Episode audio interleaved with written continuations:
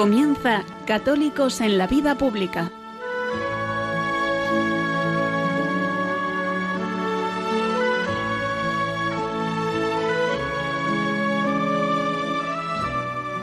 Un espacio dirigido en Radio María por Luis Zayas.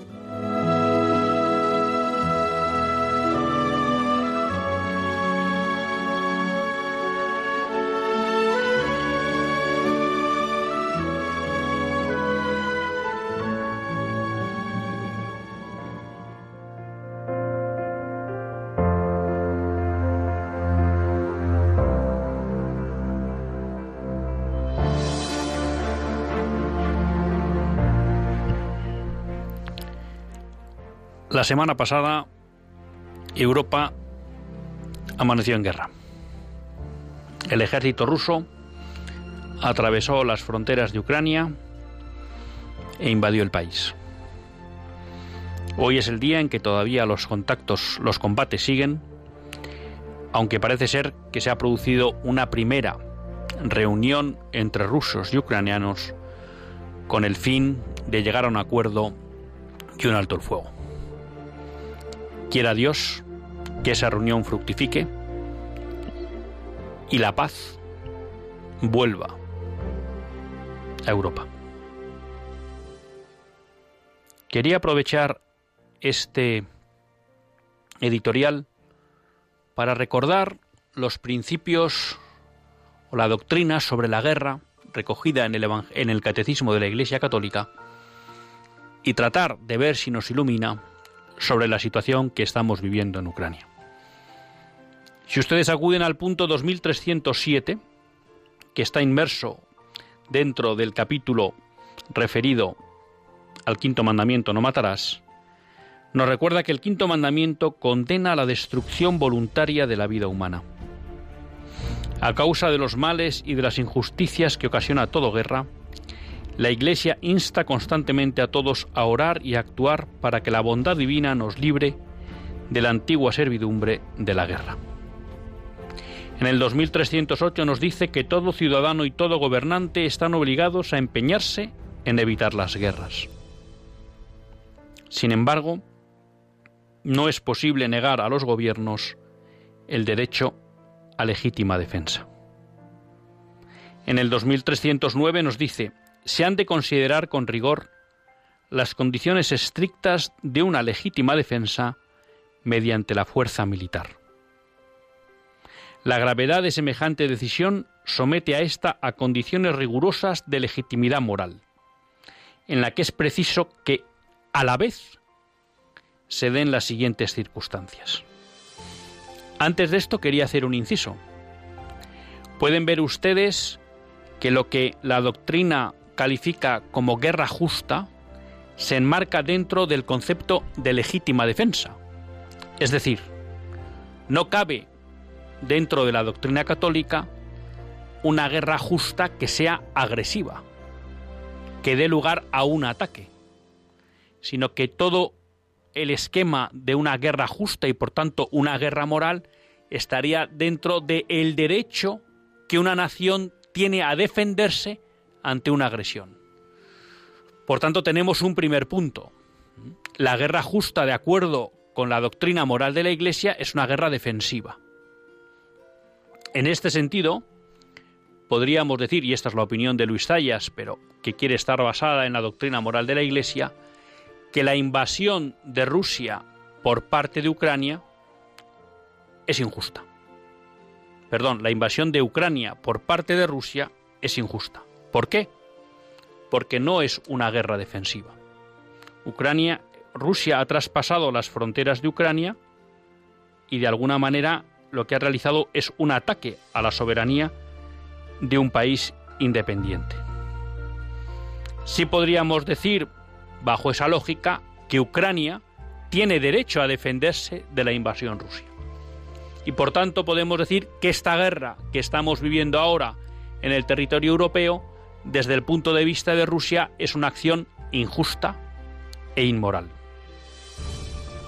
Es verdad quien hay quien trata de explicar que quizá esta guerra pueda tener un cierto carácter defensivo por parte de Rusia. Son muchos los que explican que en las zonas, en las dos provincias de Lugansk, en la zona del Donbass, pues que se viene perpetrando un genocidio a pequeña escala por parte de Ucrania frente a población de origen ruso. Y hay quien trata de explicar o de justificar que esa invasión de Ucrania por parte de Rusia estaría orientada a defender a esa población. Citan datos de la ONU en la que nos dicen que esa guerra de baja intensidad que lleva en esa zona del Donbass en Ucrania ha provocado ya más de 14.300 muertos y 38.000 heridos. 3.404 muertos y más de 8.000 heridos son civiles. No tengo la capacidad suficiente para saber si estos datos son correctos o cuál es la situación que se vive allí. Pero la Iglesia en su doctrina nos dice que además de ser una actitud defensiva la que lleva a una lo que podríamos denominar guerra justa, es necesario cumplir con cuatro requisitos a la vez. Que el daño causado por el agresor a la nación o a la comunidad de las naciones sea duradero, grave y cierto. Que todos los demás medios para poner fin a la agresión hayan resultado impracticables o ineficaces. Que se reúnan las condiciones serias de éxito y que el empleo de las armas no entrañe males y desórdenes más graves que el mal que se pretende eliminar. El poder de los medios modernos de destrucción obliga a una prudencia extrema en la apreciación de esta condición. Es decir, incluso en el supuesto de que nos encontráramos ante una defensa, ante una necesidad de defendernos de una agresión, el recurso a las armas debería cumplir con cuatro condiciones. Que el daño causado por el agresor a la nación o a la comunidad de naciones sea duradero, grave y cierto. es verdad que desde este punto de vista podríamos decir que Ucrania no agrede a Rusia. Por tanto, podríamos decir que no se produce un daño. Hay quien podría argumentar, bueno, pero Rusia quiere hacerse responsable de la seguridad y de la vida de esos rusos que viven en Ucrania. Eso podría parecer legítimo. Lo que pasa que aquí la primera duda que se plantea es, ¿y eso exige una intervención armada? ¿No es posible llamar al conjunto de instituciones internacionales o a otras naciones implicadas o relacionadas con el conflicto para que se adopten medidas que hagan cesar esa posible persecución de los rusos en la zona del Donbass por parte de Ucrania? Segunda consideración, que todos los demás medios para poner fin a la agresión hayan resultado impracticables o ineficaces.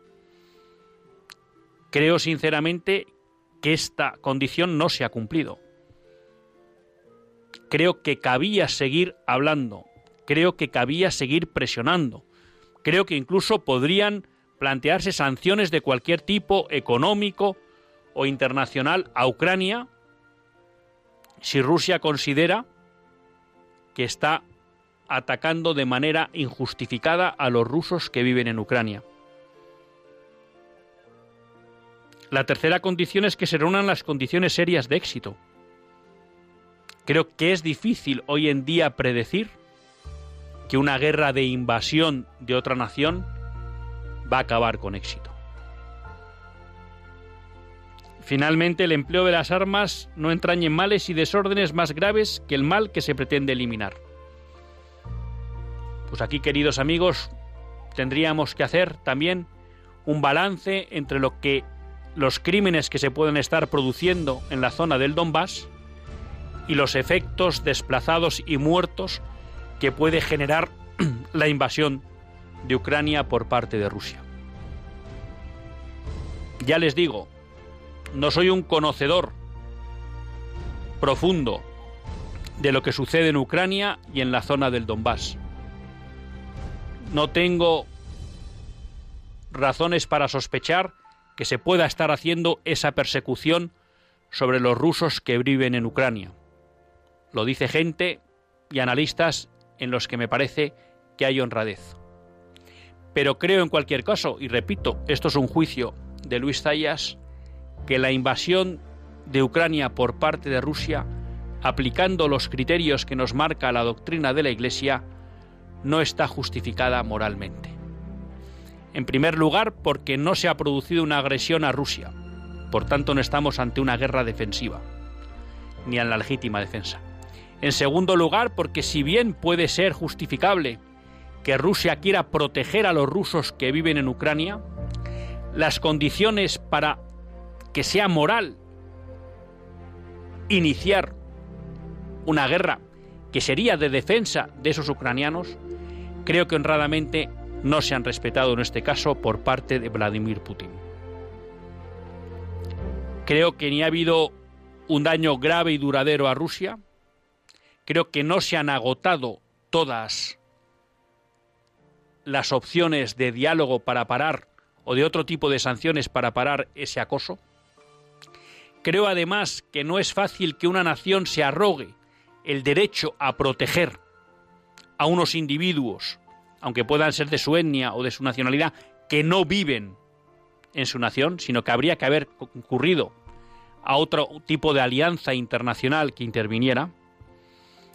Creo que las condiciones de éxito de una invasión pues son difíciles de, de garantizar y finalmente me parece que los daños que pueda producir esta invasión no serán muchos menores a los daños que se puedan estar produciendo actualmente.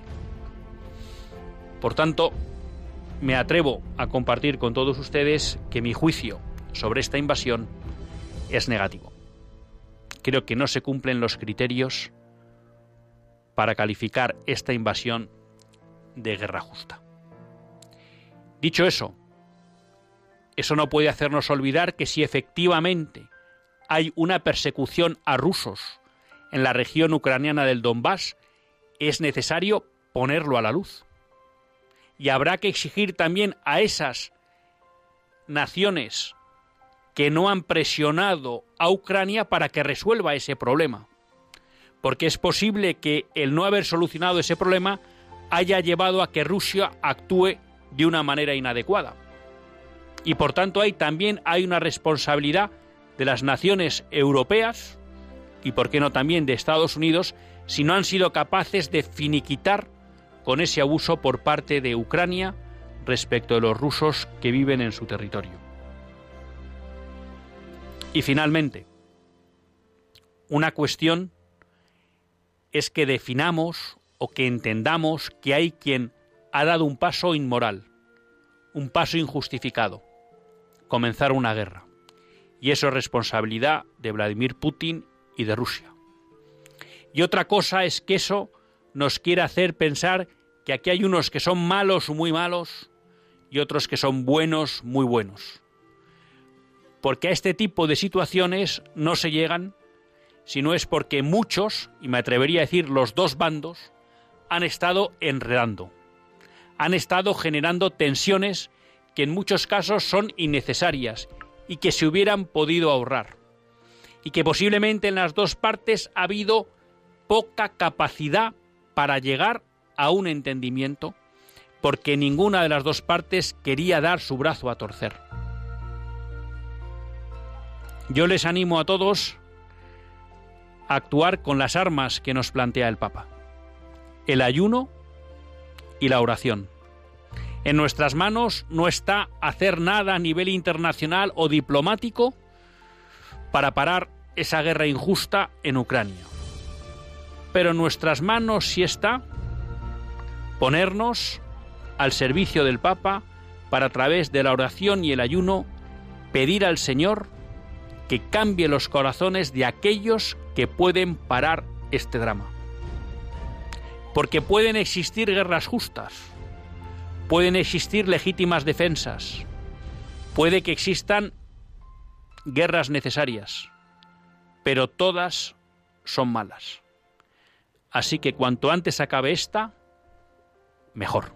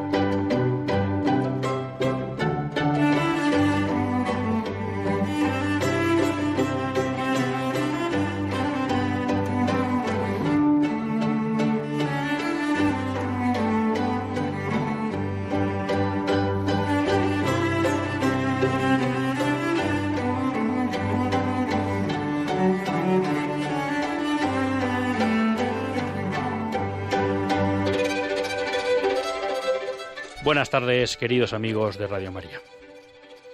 Un lunes más volvemos fieles a la cita con todos ustedes en los estudios centrales de Radio María.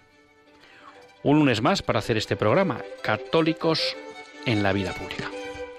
Un programa que, como todos ustedes saben, quiere ser una reflexión pausada sobre la actualidad nacional e internacional. Una reflexión que tratamos de hacer siempre desde la óptica del magisterio de la Iglesia y su doctrina social. Una iglesia que no nos cansaremos de repetir, que es madre y maestra. Y un lunes más tiene la suerte de compartir esta hora de radio Luis Zayas, que es quien les habla. Y un lunes, pues que podríamos calificar de triste, ¿no? Eh, si hay algo que realmente rechaza de una manera visceral, ¿no? El sentir católico, pues es, es la guerra.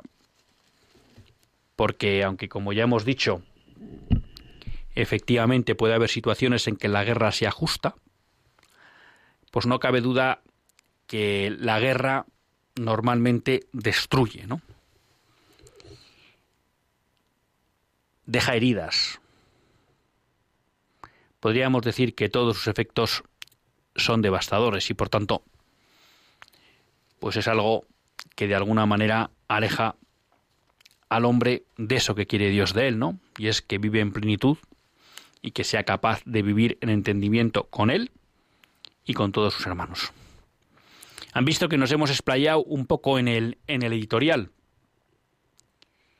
La verdad que saben ustedes que nos gusta intentar ser un programa pegado a la actualidad y a la vez en el que podamos iluminar esa actualidad desde la óptica del magisterio de la Iglesia.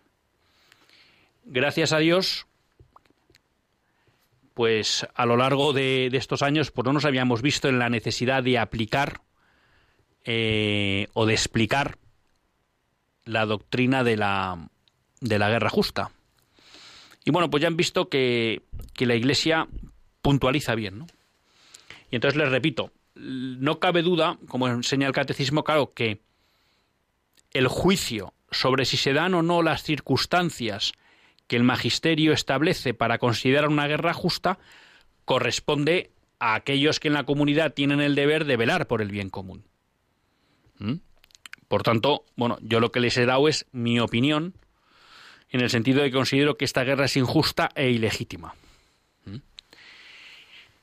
Es posible que a lo mejor un día si tuviéramos aquí a Vladimir Putin, pues a lo mejor nos explicara otras razones, ¿no?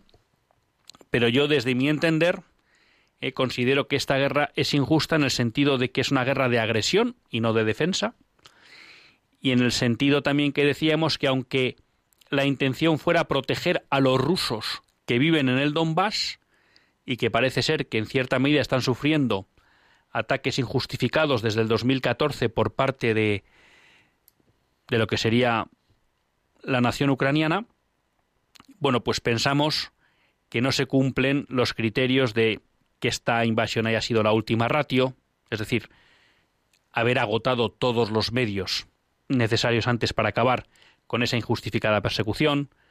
Pensamos también pues que es difícil no garantizar el éxito de una invasión de un país tan grande como Ucrania y por tanto que ahí puede haber un poco de temeridad que ya nos dejaría también fuera de lo que es eh, los criterios de la, de la guerra justa. No parece razonable pensar que los daños que vaya a provocar esta invasión sean menores que a los que ya se venían sufriendo, y por tanto tampoco estaríamos dentro de los criterios de guerra justa. Y bueno, pues les decía que efectivamente el hecho de querer defender a una minoría es algo muy loable, pero que creo que tampoco se puede arrogar en exclusiva una nación, ¿no? Y que por tanto parece que había que haber recurrido a otro tipo de, de medidas y de, y de acciones. Como les decía, esta es una cuestión compleja, yo no soy experto en, en geopolítica, pero sí me parecía interesante volver a resaltar dos cuestiones eh, que planteaba en el editorial.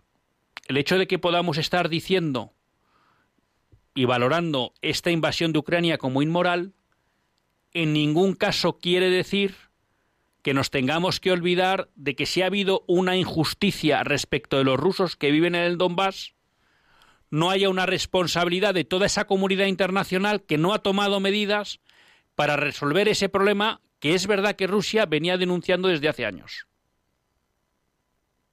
Porque Rusia tendrá la responsabilidad que tiene por haber tomado una decisión injusta desde el punto de vista moral.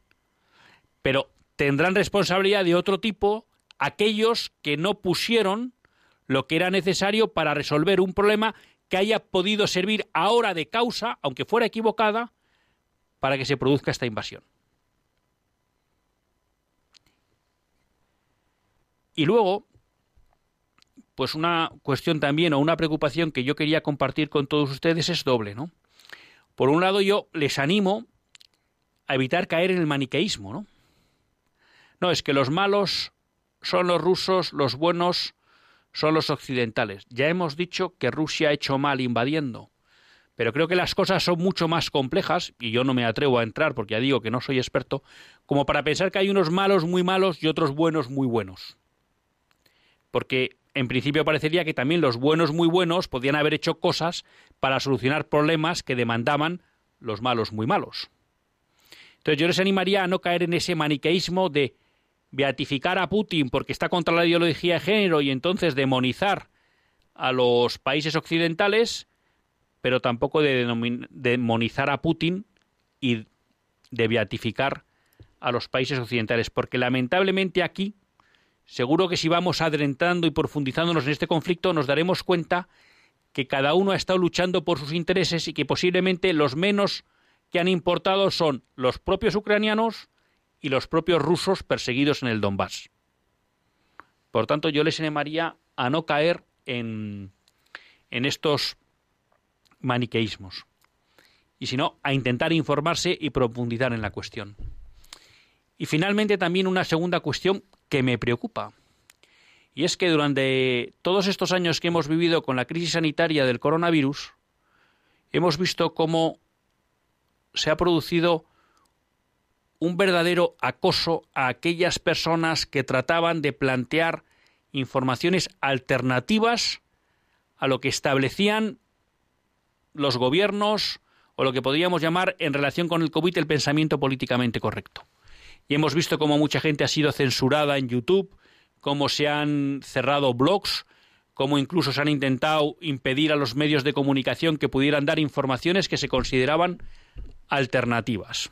Hace poco veíamos una cosa que ha sido llamativa, ¿no? Y es que apareció el doctor Laporte, perdón, bueno, el profesor Laporte, porque no es doctor, era especie en farmacología, en el Senado, hizo una comparecencia que podrá gustar o no, pero YouTube, como entendía que no era en la línea de lo que marcaba el pensamiento políticamente correcto en relación con el COVID, la censuró.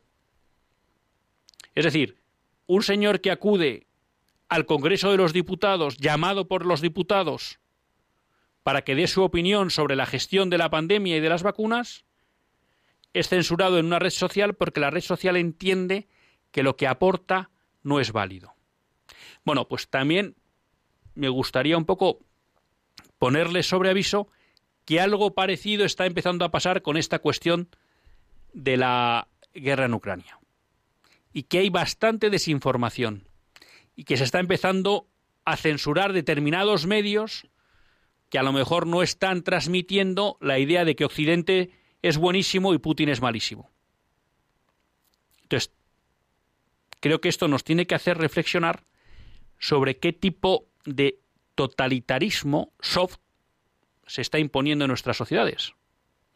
Y creo que ahí es muy interesante el libro de Rob Dreher de Vivir sin mentiras, porque de alguna manera nos va dando pistas de cómo, sobre todo en Estados Unidos, porque él es de allí, pero que nosotros podemos traer aquí a Europa, se va imponiendo una especie de dictadura del pensamiento, pero de una manera suave, ¿no? Porque no es que te digan que no puedes hablar, pero a lo mejor si tienes un blog te lo cierran, si tienes un canal en YouTube te lo cierran. Y él ponía recientemente en un ejemplo, en un artículo en Info Vaticana, por ejemplo, la cuestión de Hungría. ¿Mm? Como él, que ha visitado varias veces Hungría, ve un país muy distinto al que casi de forma unánime muestran todos los medios de comunicación en Occidente. E incluso denuncia cómo think tanks conservadores transmiten una idea distorsionada de lo que es la, Hungría real y cómo de alguna manera los que mantienen una posición contradictoria a ese pensamiento, pues son silenciados. Entonces les animo también a intentar hacer un ejercicio, ya sé que es complicado, de informarse bien, de buscar fuentes alternativas para poder contrastar. No se queden solo con el mensaje de los medios de comunicación generales. Y como nos decía el Papa, pues ¿Por qué no? Vamos a realmente utilizar las herramientas propias de los católicos. La oración y el ayuno para ver si Dios en su gracia revierte rápidamente esta situación.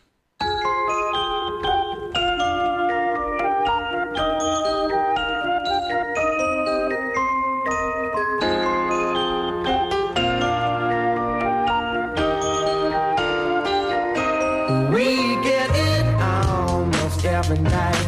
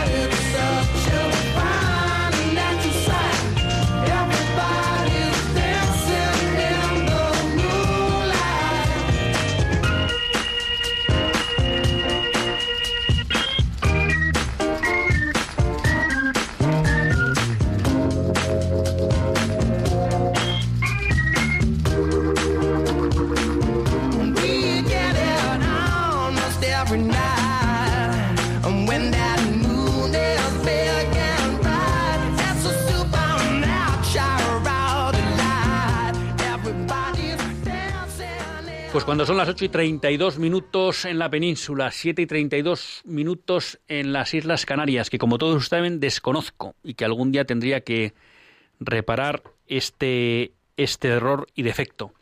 Y también aprovechamos, bueno, pues para acordarnos de todos los habitantes de La Palma, que esta de la actualidad nos va comiendo y ya nos hemos olvidado pues que todavía hay mucha gente que no ha recuperado sus casas y que a veces también pues recuerdan que no les han llegado pues muchas de las ayudas prometidas, o sea que tampoco nos olvidemos de los habitantes de La Palma en la oración, en el ayuno y por qué no también en la limosna, ¿no? Ya saben ustedes pues que están haciendo muchas campañas para ayudar a los ucranianos, ¿no? De hecho, hace poco recibía un mensaje de la yo creo que era la Iglesia Católica Ortodoxa Católica de Ucrania que se reúne en la iglesia de Buen Suceso en Princesa, bueno, pues que estaba haciendo una recolección para enviar ayuda a Ucrania, ¿no? Y seguro que hay otra multitud de instituciones, ayuda a la Iglesia Unitada, que están intentando ayudar a, a los ucranianos en este momento.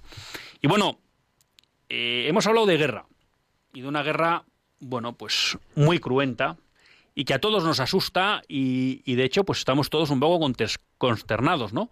Mucha gente como diciendo, bueno, ha empezado una guerra y esto a dónde va a ir. Y, yo se lo lamento porque a veces sé que ustedes dicen, bueno, pues que soy un poco cañero, en, me lo dicen en el mal sentido de la palabra, ¿no? Que siempre hablo de cosas que pues que no son positivas, que no son tal. Y vamos a seguir hablando de guerra. ¿Qué quieren que les diga? No porque me gusta hablar de la guerra. Lo que pasa es que es verdad que vamos a mezclar guerra y esperanza. ¿eh? Pero vamos a seguir hablando de guerra porque vamos a hablar del aborto. Y el aborto es de esas guerras silenciosas que uno no entiende por qué no nos dejan consternados todos los días. Y uno puede decir, bueno, ¿y por qué nos tiene que dejar consternado esto? Hombre, porque es matar una vida inocente, pero es que matamos cerca de 90.000 vidas inocentes en España al año. El año 2020 fueron 88.000 que es la cifra más baja de los últimos años, que rondábamos más en el entorno de los de los 100.000. ¿eh? Y bueno, pues vamos a hablar de, esta guerra que nos debería consternar y no nos consterna. Pero lo vamos a hacer también desde la esperanza, porque hoy no venimos a criticar, sino a presentar soluciones, soluciones que ustedes ya conocen, pero que, bueno, pues queremos volver a compartirlas con todos ustedes y sobre todo, pues para demostrar que cuando a veces decimos que no se hacen muchas cosas, pues hay gente que está dando el callo. Y entonces, bueno, pues hoy lo que queremos hacer es hablar con 40 días por la vida. Y para hablar con 40 días por la vida tenemos a Nayeli, que es coordinadora nacional de 40 días por la vida. Tenemos a Rebeca de Miguel, que es coordinadora de Madrid de 40 días por la vida. Voy a empezar un poco desagradable. He dicho que venía hablando de una guerra y que vamos a seguir hablando de otra guerra. ¿Os parece razonable hablar del aborto como una guerra? Sí, totalmente. Antes que nada, pues muchísimas gracias Luis por invitarnos a tu programa. Si es una guerra, es una guerra contra el propio ser humano, ¿no? Contra la mujer y, y contra los valores que nos hacen humanos, diría yo. Es verdad que no se ve, no es tan palpable como la guerra de Ucrania a lo mejor, pero genera mucho dolor y mucha destrucción y muerte. No, y realmente además eh, es que deja muchos muertos. Es verdad que como tú dices no se ven, ¿no? Rebeca, ¿qué es esto de 40 días por la vida? Pues bueno, primero muchas gracias a ti Luis y a Radio María por dar voz a, a 40 días por la vida, como siempre. Y bueno, pues 40 días por la vida es una campaña de oración que surgió en Estados Unidos en el año 2007 que, se basa en, rezar por, por, el fin del aborto, ¿no? En rezar y en ayunar por, por esta causa. Entonces, rezar y ayunar. Rezar y ayunar, importante. Que a veces solo nos quedamos con lo de rezar.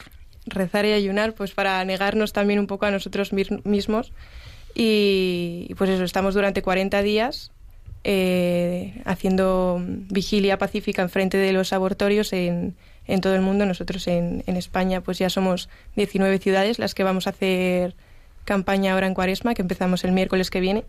Entonces, pues eh, básicamente vamos a rezar de forma pacífica en frente de, de los abortorios eh, durante 12 horas al día, sin parar, o sea, ininterrumpidamente, pues por, por el fin del aborto, ¿no? En general, pues por, pues por los niños, claramente, eh, pues por las madres que también son víctimas de este crimen por todo el personal sanitario que, que trabaja y que usa su profesión, que en un principio es pues para ayudar a salvar vidas, pues para acabar con ellas, ¿no? Entonces rezamos durante 40 días sin parar por, por el fin del aborto. 19 ciudades, Nayeli. ¿Cuántos años lleva eh, esta iniciativa otra vez retomada en España? Porque ya en muy breve veo que ya estamos en 19. Sí, sí, sí, la verdad que es impresionante. A España en sí llegó en 2016 en el puerto de Santa María. Eh, luego el año siguiente llegó a Málaga y poco después a Barcelona, pero siempre eh, pues de forma... o sea, el crecimiento no, no aumentaba, ¿no? No aumentaba drásticamente el número de ciudades y, sin embargo, eh, desde hace dos años sí que hemos notado un crecimiento eh, abismal de ciudades y en este caso esta campaña, gracias a Dios, se han duplicado ¿no? el número de ciudades que se apuntan a 40 días por la vida. Eh, lo cual no deja de ser llamativo, ¿no? Porque los obstáculos son mayores y parece que mientras más persecución, mientras más obstáculos, más gente se anima a, a sumarse a esta iniciativa. Claro, sacas una cuestión de las dificultades antes de que entremos un poco para que la gente entienda la operativa. hay quien puede pensar, bueno, vamos a ver, estos no se han enterado de que hay una reforma del Código Penal que quiere impedir que se rece delante de los abortorios y que incluso amenaza con penas de cárcel a quien vaya a rezar? ¿No os habéis enterado? ¿Vivís al margen? ¿Sois unos inconscientes? ¿No os importa? ¿Qué le contamos a la gente? Pues sí, claramente somos conscientes y, estamos al día sobre esto porque es algo que, pues que nos persigue directamente y sin, sin esconderlo, ¿no? Entonces, sí, eh, sabemos lo que está pasando. Es una barbaridad que se quiera prohibir el hecho de rezar de manera pacífica eh, en la calle, en donde te dé la gana. O sea, quiero decir, rezar eh, es algo completamente libre, ¿no? Entonces, sabemos que, como has dicho, nos, nos están amenazando con, con penas de, de incluso cárcel pero eh, también quiero dar un mensaje, bueno, ahora mismo la ley no está en vigor, no ha entrado en vigor, entonces vamos a empezar la campaña con total normalidad y gracias a Dios pues tenemos un tiempo para, para seguir haciendo la campaña con normalidad. Cuando entre en vigor, eh, si Dios quiere, sí, seguiremos yendo a rezar porque rezar no es acosar y, y todo el mundo que quiera venir a verlo, ¿no? Entonces que quiera ver con sus propios ojos lo que hacemos, pues es tan sencillo como ir a alguno de los abortorios donde, donde rezamos en, en España, no solo en Madrid, y, comprobar con, con, sus propios ojos que lo único que van a ver es gente rezando en silencio un rosario, ¿no? Claro, es que parece un poco absurdo que esto lo que llaman las famosas zonas no-go, ¿no? Donde de repente no se puede entrar o porque hay delincuencia o porque hay tal. Y entonces ahora de repente han decidido que hay zonas de no rezar, ¿no? Y resulta que van a ser solo eh, pues no sé, a una distancia X de, de los abortorios. Realmente eh, no, tiene, no tiene sentido, ¿no? Concretamente yo el, el, sábado pasado participé bueno, en una concentración que hubo delante del abortorio de Ator pues, para rezar y reivindicar que rezar no puede ser un, delito. O sea que vosotros, bueno, pues seguís con vuestra línea. Decías una cosa, a ver qué me dicen Ayeli, que en cierta medida, no lo has dicho exactamente así, pero lo digo yo, ¿no? que esa reforma legal en parte podía obedecer a una persecución a vosotros, porque es verdad que de alguna manera sistemática, pues quien se ha puesto a rezar delante de los abortorios, con eso no quiere decir que no haya habido gente que lo haga de una manera particular, pero ha sido 40 días por la vía. Entonces a uno le queda la duda de decir, oye, ¿será que esto está teniendo efecto? Y entonces han dicho, entre estos que rezan y los que vienen aquí a ofrecer alternativas, esto nos está haciendo daño, hay que reaccionar, ¿no? Parece que les ha molestado. Sí, efectivamente, y de hecho yo creo que es eh, impresionante el testimonio de fe que nos están dando nuestros políticos, ¿no? Eh, porque ellos nos están demostrando, ¿no? O sea, nosotros ya sabíamos que la oración funcionaba, que Dios nos escuchaba, que se reducía el número de abortos, pero es que ellos nos lo están poniendo en bandeja, ¿no? Nos están demostrando que efectivamente es eficiente, que la oración está funcionando y, y además que, que, están asustados por la conciencia que se está despertando en España, ¿no? La conciencia provida que, que pues parecía un, poco estancada ¿no? durante un tiempo, eh, está resurgiendo y yo creo que están asustados por eso, ¿no? porque mm, cambiar conciencias es muy difícil, es muy difícil transformar los corazones, ¿no? Y si ellos lo ven lo suficiente como para crear una, una ley casi a medida, ¿no? Eh, que, que, bueno, efectivamente, como ha dicho Rebeca, es verdad que, se está utilizando de alguna manera contra nosotros, pero tampoco dice explícitamente que, que sea contra rezar, ¿no? Porque no lo pueden decir, ¿no? No, no lo pueden decir nunca. Eh, intentan ampararse en que están defendiendo a la mujer, pero, pero no es verdad, ¿no? Se defienden sus propios intereses porque, como precisamente ha dicho alguna diputada de Podemos, en sus palabras, eh, si mm, las mujeres no abortaran, España se vería lastrada económicamente, ¿no? Es decir, es un interés meramente económico, no, no les interesamos las mujeres en absoluto. Sí, sobre todo, más que lastrada España, que bastante lastrada está por haber perdido dos millones de españoles fruto del aborto, entonces a lo mejor estaríamos hablando mucho menos del invierno demográfico y toda una serie de cosas, lo que no cabe duda es que lo que darían lastrados son sus negocios sus negocios abortistas. Bueno, y decíamos que pues íbamos a hablar de esperanza, ¿no? Porque hemos venido aquí a mostrar una iniciativa, pues al, final aquí vuelve a confluir también, ¿no? El Papa nos hablaba de las armas para luchar contra la guerra en Ucrania, oración y ayuno, y vemos que 40 días por la vida utiliza las mismas armas para luchar contra el aborto. Tú decías que nos están dando la razón o os están dando la razón porque esto es eficaz. No, a mí siempre me gusta recordar ese pasaje en Unplanet, que ya saben que es la película sobre la vida real de Abby Johnson, en la que Abby Johnson reconoce que cuando se hacían las campañas de 40 días por la vida, los abortos bajaban en el entorno del 25%, ¿no? O sea que incluso la propia Planet Parenthood, y parece que aquí los abortorios españoles se dan cuenta que, que la oración y el ayuno tienen poder. Bueno, entonces vamos a rezar y ayunar, pero ¿cómo lo hacemos en Madrid, Rebeca? Bueno, pues, eh, bueno, como he dicho antes, empezamos la campaña ahora, entonces... ¿Qué día? Ahora no vale. El, el, del 2 de marzo al 10 de abril tenemos campaña, 40 días consecutivos, justo pues la cuaresma, empezamos este miércoles de ceniza, pues toda la cuaresma. Entonces, justo hasta antes de Semana Santa. Entonces, lo que vamos a hacer es, eh, como estos años atrás, vamos a, rezar enfrente del de, laboratorio Dator, que está aquí en Madrid, en la calle Hermano Garate número 9 nos ponemos nosotros, que es enfrente. Eh, entonces empezamos de 9 de la mañana a 9 de la noche de manera ininterrumpida. Entonces la gente para apuntarse simplemente tiene que, inscribirse en nuestra web, que salen todas las campañas de España. Entonces, eh, depende de la ciudad en la que seas, pues eliges tu campaña y es súper sencillo. Te apuntas, tienes que firmar antes una declaración de paz, pues para eh, comprometerte a que vas a ser ejemplo de Cristo, ¿no? En plan, un testimonio de, de, paz, de caridad y que nosotros vamos ahí simplemente a rezar en silencio y, y, no acosar como es lo que, lo que quieren vender, ¿no? Entonces, pues la gente se apunta en, en la web y elige uno o varios turnos de oración, son turnos de una hora, entonces si quieres ir de 9 a 10 genial o de 9 a 11 y así pues durante los 40 días consecutivamente.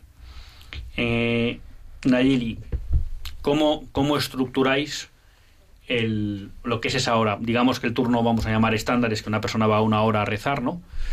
Hay que decir que en, lo que es la página web otros años, pues puedes ir cogiendo tranquilamente cada semana lo que quieras, o tienes ya los 40 días y puedes reservar tus turnos, luego pues ya los de todo los de todo el mes. Bueno, uno va allí y cómo le ayudáis un poco a hacer esa oración.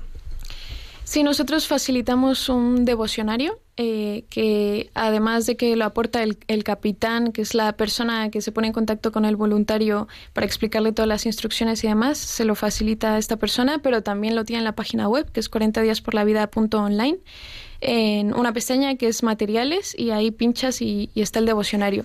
El devocionario lo ofrecemos tanto en PDF como en formato audio en Spotify o iBox eh, y es una guía, ¿no? Es una guía. Ahí planteamos una serie de, mm, eh, intenciones eh, un pasaje de la Sagrada Escritura y una reflexión, ¿no? Entonces, esas mismas intenciones, ese, ese mismo pasaje de cada día es el que rezamos mundialmente, ¿no? O sea, qué maravilla que en mil ciudades eh, tantísimos voluntarios estemos rezando por las mismas intenciones día a día, ¿no?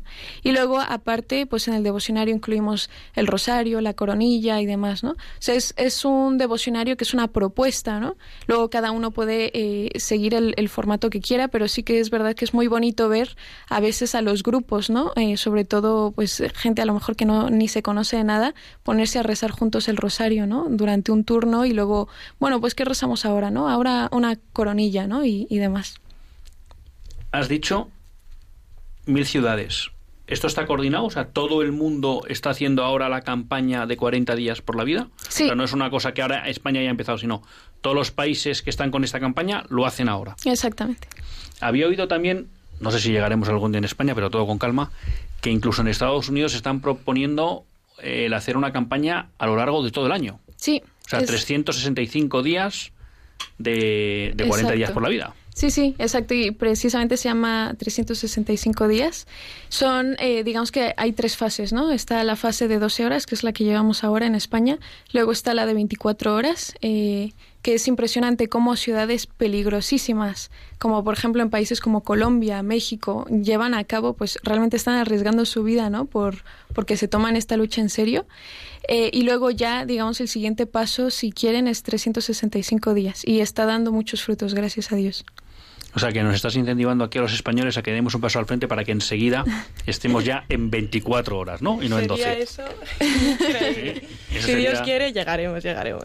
Eso sería estupendo.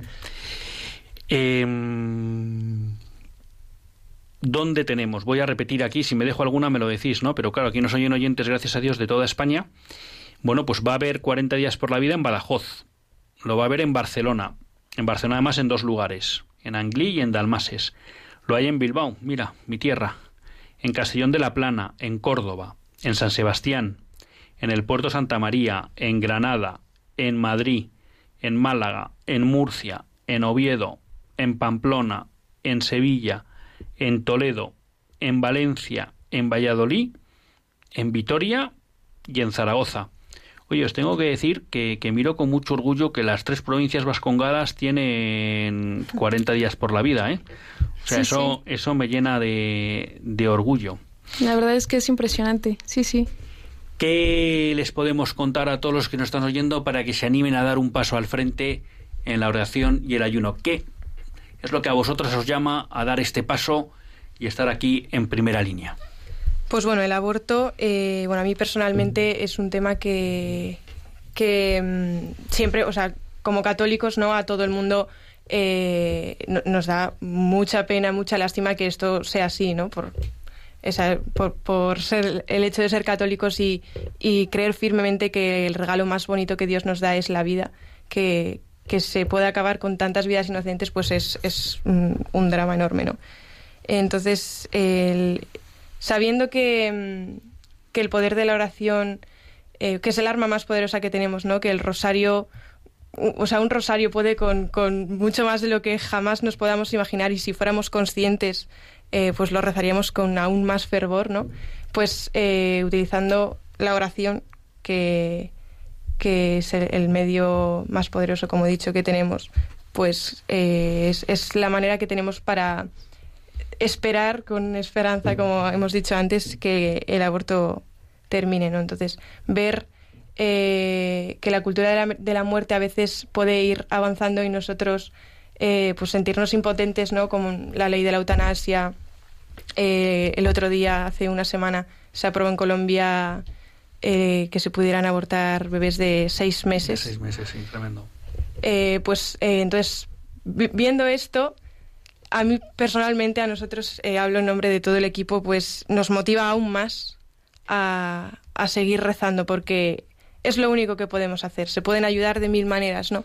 Pero si, si tú quitas a Dios de cualquier cosa, no, no, se, no se puede arreglar nada, ¿no? Entonces, poniendo a Dios en el centro, teniendo confianza plena en el que, que Él puede con todos nosotros, con Él, que somos instrumentos suyos y que Él nos necesita para, para como dices, estar en primera, en primera línea para defender la vida de sus niños, pues eh, teniendo claro que, que somos instrumentos suyos, pues hasta el final, con todo y con Él. Nayeli, ¿qué te impulsa a ti?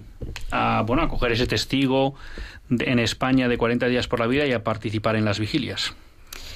Eh, bueno, un poco en la misma línea de lo que ha dicho Rebeca, yo sí creo que, que la oración eh, puede con todo, ¿no? Que, que tenemos un padre tan bueno que no puede ignorar el sufrimiento de sus hijos, ¿no? A mí personalmente, cuando empecé en la defensa de la vida, a mí lo que me dolía era el sufrimiento que veía en las mujeres que abortaban, ¿no? Entonces, eh, creo que es una cuestión de deber moral, no solamente eh, porque se trata de, defender al inocente, ¿no? De defender em, al, que claramente está en desventaja, sino también creo que es un engaño eh, que nos han vendido a las mujeres, ¿no? Y estoy totalmente en desacuerdo con ese abuso que también se está haciendo contra, contra las mujeres, ¿no? Eh, creo que es una cuestión de deber moral, es una cuestión de lo que dice Rebeca, ¿no? Como cristianos, eh, también es una cuestión de, de nuestra identidad cristiana, ¿no? Al final, eh, a lo largo de la historia de la humanidad, muchas veces hemos ido a contracorriente, ¿no? No tengamos miedo por ir a contracorriente. Precisamente por ir a contracorriente es cuando establecemos los, los mayores turning points, por decirlo así, ¿no? Los puntos de inflexión de la historia, ¿no? Si Cristo fue a contracorriente, no, no entiendo cómo podemos eh, no seguirlo o, o elegir seguirlo sin la cruz, ¿no? Por supuesto que, que, hay que dar batalla, no podemos sentarnos en el sofá y esperar a que las cosas cambien, ¿no? Tenemos que hacer algo y la oración es la mejor manera, eh, yo creo, de, de, defender estas vidas. Entiendo que este año ya se vienen abajo todas las, las restricciones que teníamos años anteriores con el tema del COVID, que solo podía haber grupos de seis, tal, o sea, eso vuelve a la normalidad. Sí, eso gracias a Dios vuelve a la normalidad. Y luego también para que todo el mundo se quede tranquilo, que al final se piden los permisos que hay que pedir administrativamente para poder estar en las concentraciones y demás. Bueno, eh, realmente no necesitamos permiso mientras no seamos eh, a partir de 20 personas. Así que, pero bueno, es verdad que respetamos el orden público. Pues, ¿algo que queráis decir? Bueno, pues eh, animar a, todas las personas que nos puedan estar escuchando, de, sea de la ciudad que sea. primero, si, si nos estás escuchando desde una ciudad que no hay campaña, pues rezar y animarte a, abrir una en tu ciudad, ¿no? Que cuantas más ciudades seamos, mejor. Ya vamos por 19. Vamos a ver en septiembre cuántas somos ya. Gracias a Dios. Y, y si sí que hay campaña en tu ciudad, pues animarte a participar. Como dice Nayeli, pues no podemos tener miedo, primero porque Cristo ha sufrido todo lo sufrible por nosotros, ¿no? Dándonos un ejemplo a nosotros también. Entonces, si Cristo lo ha hecho por nosotros, ¿qué no vamos a hacer nosotros por Él? Entonces, pues eso, animar a la gente a, apuntarse a un turno en, la página web 40 días por la vida y, y a no tener miedo y a no perder nunca la esperanza, aunque a veces parezca que pues lo que, lo que hacemos o todos los esfuerzos que, que estamos llevando a cabo no, no sirven de nada. Ya Dios algún día nos, nos mostrará eh, el fruto de todas las oraciones que, estamos haciendo. Y, ahora con el, con el tema de la ley, pues repetir que todavía no ha entrado en vigor.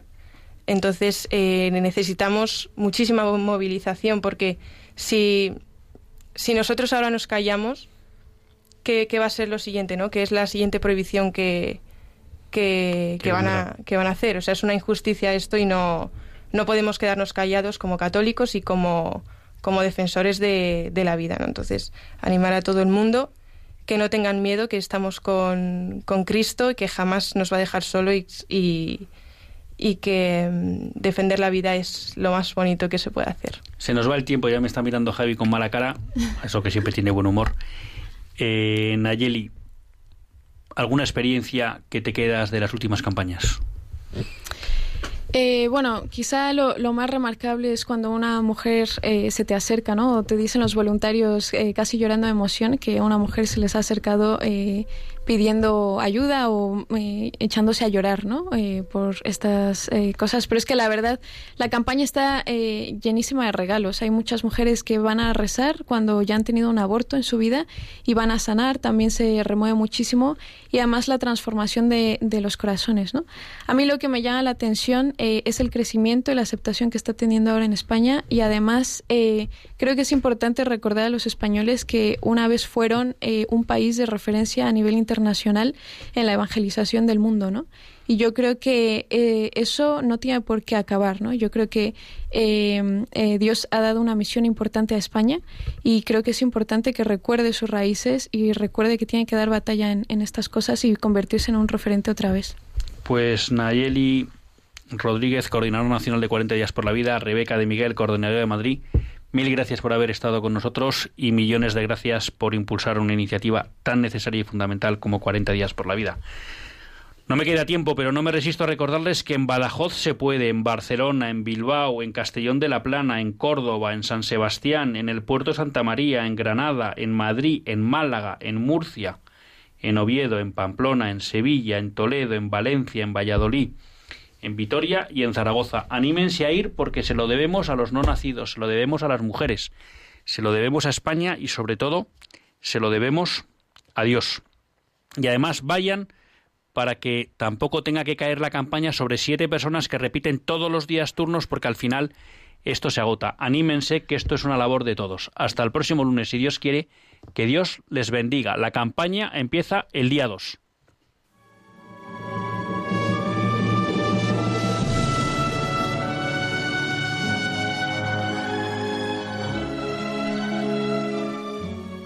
Así concluye Católicos en la Vida Pública un programa que dirige Luis Zayas.